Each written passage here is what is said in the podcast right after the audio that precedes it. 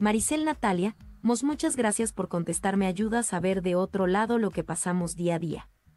No sabía eso de la mediocridad, desde ese punto que todos somos uno y así podemos hacer cosas de ese lado.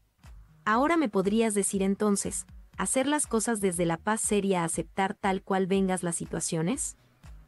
Hay una frase, un aforismo, un recordatorio que me gusta constantemente revisar, querida Maricel, y es, como viene, conviene. De esa manera se le saca mejor provecho a las cosas. Siempre. Porque si estamos tratando de definir que hay cosas buenas y malas, lo normal es que querramos huir de las cosas malas para quedarnos con las buenas, pero tal vez no sabemos ni siquiera tener esa distinción. Tal vez ni siquiera sabemos qué es lo bueno o lo malo para nosotros. Como dice un curso de milagros en la lección número 25, ¿sí? Vamos ahí. Lección 25. No percibo lo que más me conviene. O 25 o 24. Ahorita vamos a ver. Es la número 24. No percibo lo que más me conviene.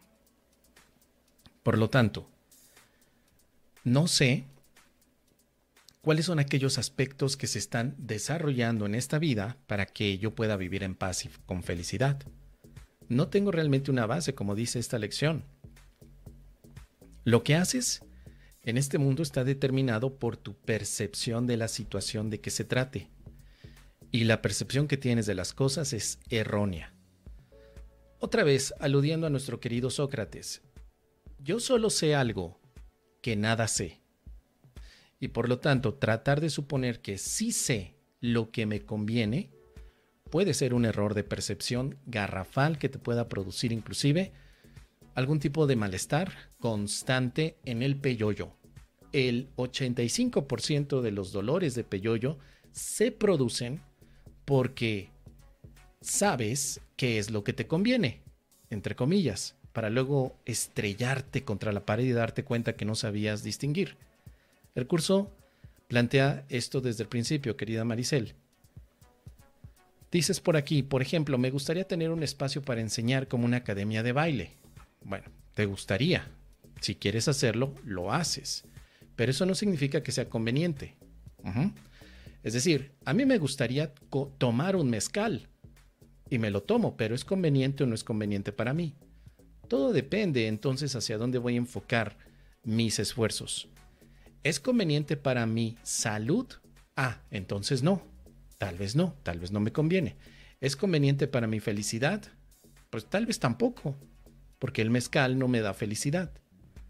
Entonces, la academia de baile, ¿es conveniente o no? Tendrías que poner un parámetro. ¿Para qué? ¿En qué sentido? ¿Sí?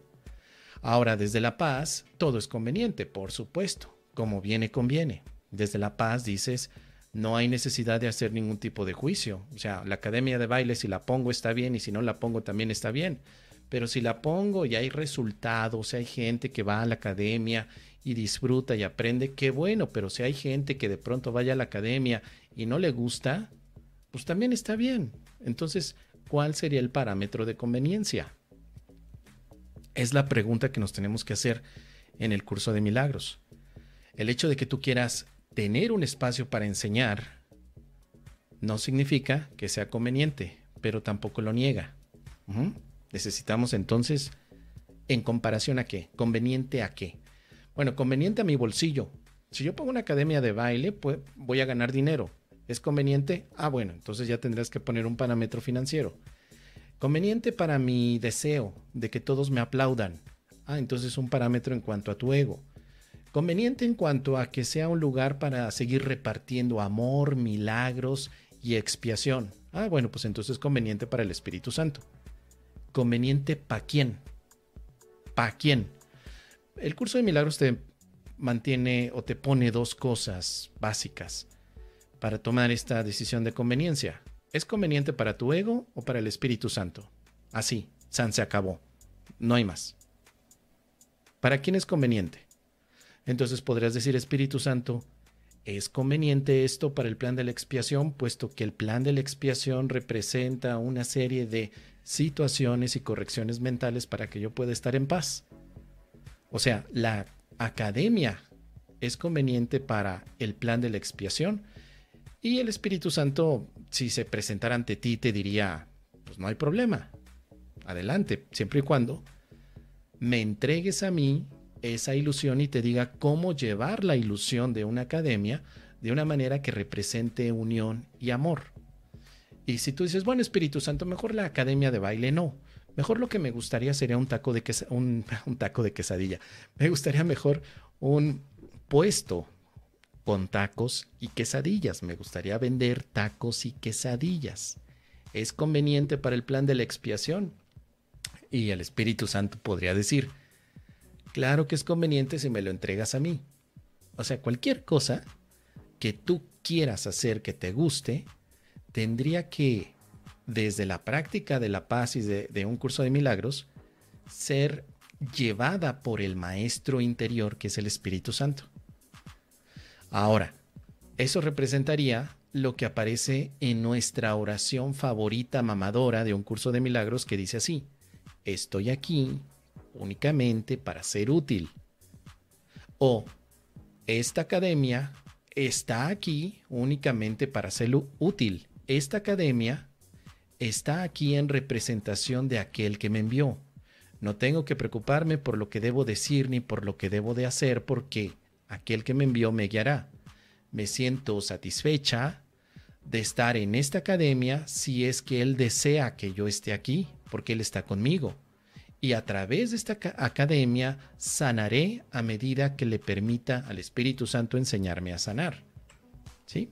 Es decir, involucrarlo. Es como decir, Espíritu Santo, vente para el negocio, vente para acá. Utilízalo tú. Utilízalo tú.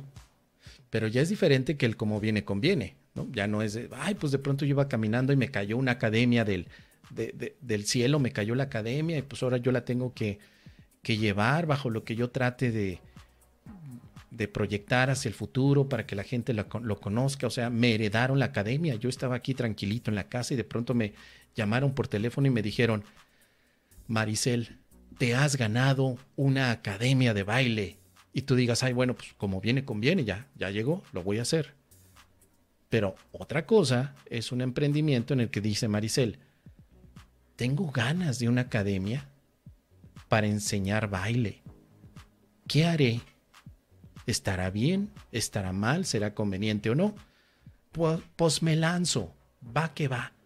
Pero, Espíritu Santo, lánzate conmigo al emprendimiento de la academia para que no se convierta esto entonces en una situación de alta expectativa a un grado en el que si las cosas no salen como mi ego quiere de la academia, yo sigo estando en paz el objetivo de la academia, desde la visión del Espíritu Santo, podría ser un lugar para encuentros santos. Porque recuerda, querida Maricel, que tú, y yo estoy seguro que lo sabes muy bien, que la relación santa está en cualquier lugar, siempre y cuando invites al Espíritu Santo. Entonces imagínate una academia de baile donde van a llegar personas con encuentros santos y tú vas a seguir logrando la oportunidad de practicar el curso de milagros allí.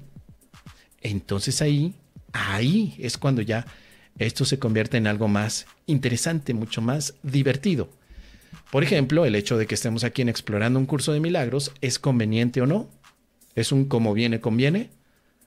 Pues no, porque explorando un curso de milagros no me cayó del cielo.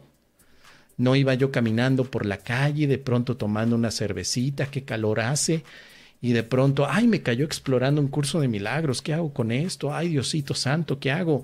¿Dónde lo pongo? No, fue un proyecto pensado para poder comunicarme, divulgar ideas, pero para seguir sanando.